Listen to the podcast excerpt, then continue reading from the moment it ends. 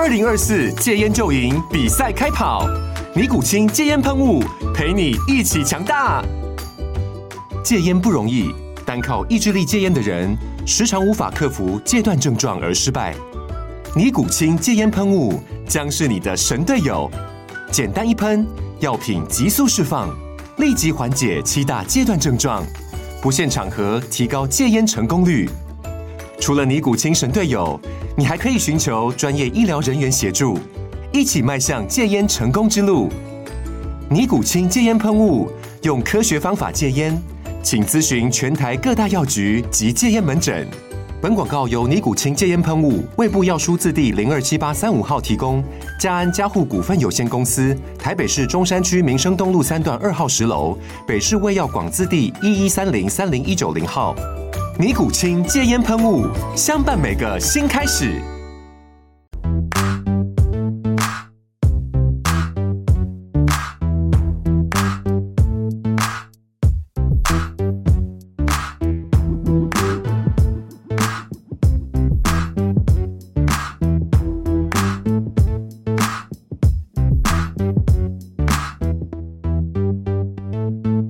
好，跟大家打个招呼一下。好，很好。哎呀，你嘴巴好臭，你走开。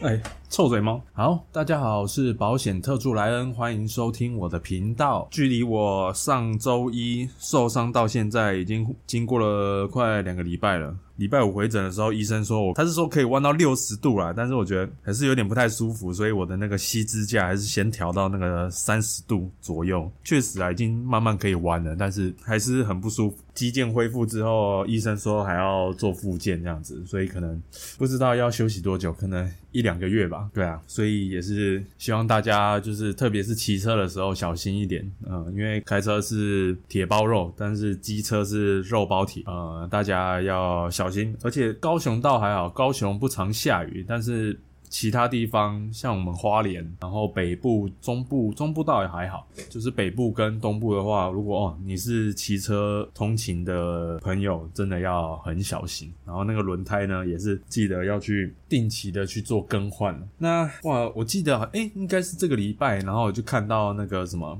太扯了，就是好像是。Uber 吧，Uber 撞到那个宾利，对啊，希望那一台 Uber 有买那个超额险，所以为什么？嗯，我的客户跟我买超额险的时候，至少也要最基本最基本也要有一千万。但是如果你撞到宾利，有可能一千万不知道够不够。对啊，我也不知道。对，所以这个超如果反正你不管开车骑车，超额险你一定要买。而且很扯的一件事情是，之前我都讲嘛，我从大学的时候就会规划双十支。但是呢，这个车子的东西，车子的知识，车子保险的知识，我是到我入行之后，也就是大概两三年前的时候，我才知道我的车。只只有保强制险，还好我大学这段期间都就是骑车也都没有都没有出过车祸，就算蛮幸运的啦。我相信现在也一定有很多的人就是可能连超额险都不知道是什么，对，所以希望如果你的身边的朋友有骑车的话，可能多问他一句，那有没有买第三人责任险，有没有买到超额至少一千万？对啊，可能你会帮帮助他一辈子。我是觉得在保险这个领域上面。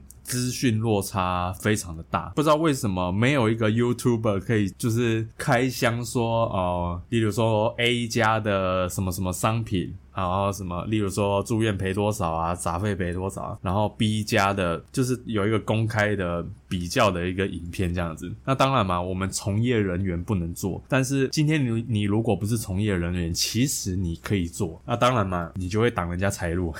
对啊，你光是在那个脸书这样子贴，其实就就是业务。如果贴那种比就是比较 A 跟 B 之间商品之间的差距的话，其实是有一点有一点踩到线这样子。所以这个其实就是我很。不能理解的就是说，为什么我们业务不能公开的去比较说，哦，谁家的商品比较好？对啊，这是我真的很纳闷的一点呢。像我在 YouTube，我就非常喜欢看一个频道，就是就是专门在拍二手车的那个 YouTuber，可能就会买一台车，然后买回来，然后他就跟你分析说，哦，呃，他教你说，哦，你打开引擎盖，然后你看一下哪个细节的地方，某一个地方就你就可以发现说，这个人有没有撞过车，或者是有没有有没有。有修理过。对，我就觉得我靠，这个知识其实坦白讲，他们做这种二手车市场的人，他们可以不用讲这些事情，因为这个就是他们的油水啊。今天我想要买一台二手车，坦白讲，我完全是一个就是知识零的一个人。对我，我大概就是我走进那个车行，我可能就是被宰的那一个。我就觉得说，嗯，为什么在保险这个领域都没有像这样子的一个频道吧？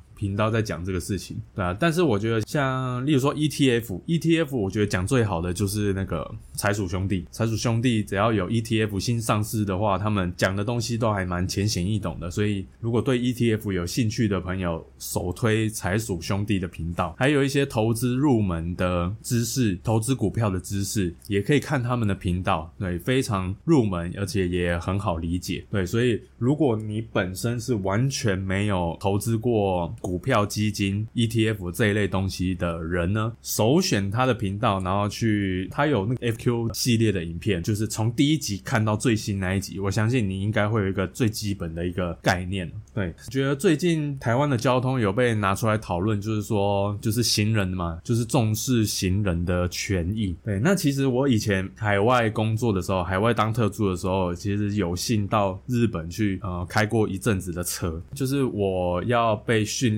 在日本开车的那第一天，就跟我说，那个行人你一定要让，对，即便他走就是可能从对向，然后才刚开始起步，其实你这样顺顺的弯转弯，你也可以过得了，但是你就是要让，对，那个当地的就是同事。就是一直在告诫我说，就是行人绝对是第一优先。对，所以就是慢慢的去习惯那个日本的开车方式，其实就会发现，如果各位有在就是去日本旅游，有去那边自驾的话，其实非常的舒服。对，那当然了，这样。这样比较也有点不公平，因为台湾的摩托车非常的多，再加上那个道路设计又不良的状况下，就是带大家的那个车道啊，一直争来争去的嘛。那现在又多了一个行人，你又要让行人，你就会变得现在你那个车道那个空间就会变成是一个模糊地带啊，到底要不要让？现在就是一个很尴尬的一个局面，这样子。对，所以这种这种事情呢，不是一天两天就可以解决的，但是就是变成说在让。跟不让之间，有时候你让，然后我我看到最近很多事故都是说，哦，你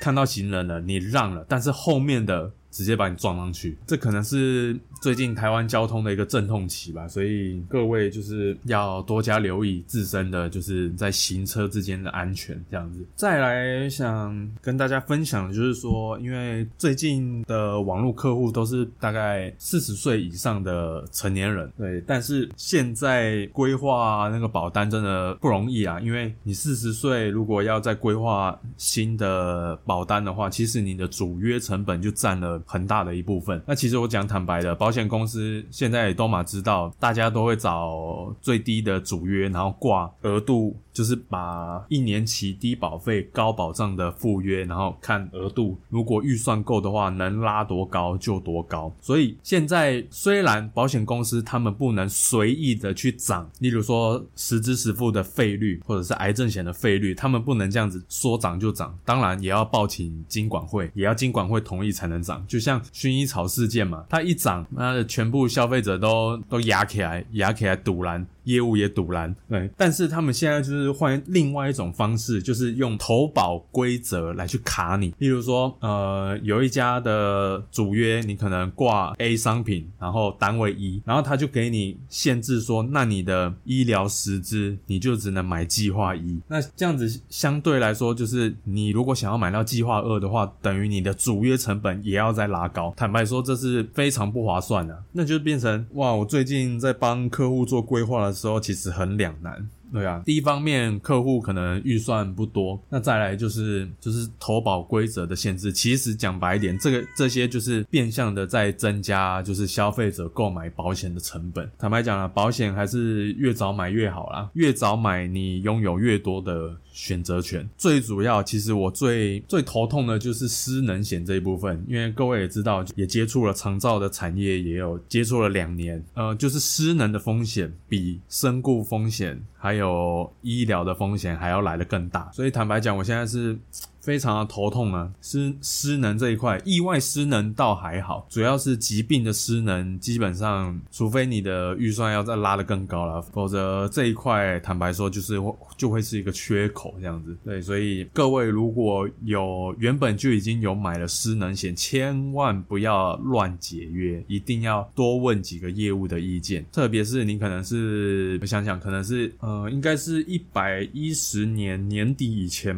买的失能险，最好都不要乱动，不然你会后悔。因为现在现在的条件就是能选择的没有几家了，对啊，所以各位在调整保单的时候，最好是确认一下自身的内容。那也欢迎加入我的官方 LINE，然后只要拍你的保单首页资料，然后我就可以帮你制作一份保单资产表电子档赠送给各位。那如果需要我提供建议的话，也欢迎提出。那我不会随便的乱解人家的保单，像我这个里。礼拜遇到的客户，他本身原本买的那一家保。保单其实就还算可以，那他们家的医疗时机也还算可以，所以我就建议他留着，但是也要做一些微调，然后再跟我买另外一家达成双十支，这样就好了。我不会说哦，全跟我跟我接触的嗯，可能准客户，然后可能就全部都打掉重练，然后再买新的保单这样子。如果会打掉重练，一定有我的理由。那如果这份保单如果要留住，也一定有我的理由，所以各位可以放心。那当然，嗯，这只是提供。免费的咨询服务，那要不要照着做？那也是每一个人的自由。对，因为我我不喜欢用推销的方式来勉强客户来跟我买单。我希望我每一位的客户都是心甘情愿的付这个保费，而且是他们能负担的保费。所以各位可以欢迎踊跃的加入我的官方 Lie。那最近呢也会慢慢升级我的网络服务，各位可以敬请期待。好，那最近的预约咨询服务有点多，然后明天呢，我又要一早北上去见客户，所以这一集的节目就先到这边，那我们下周再见。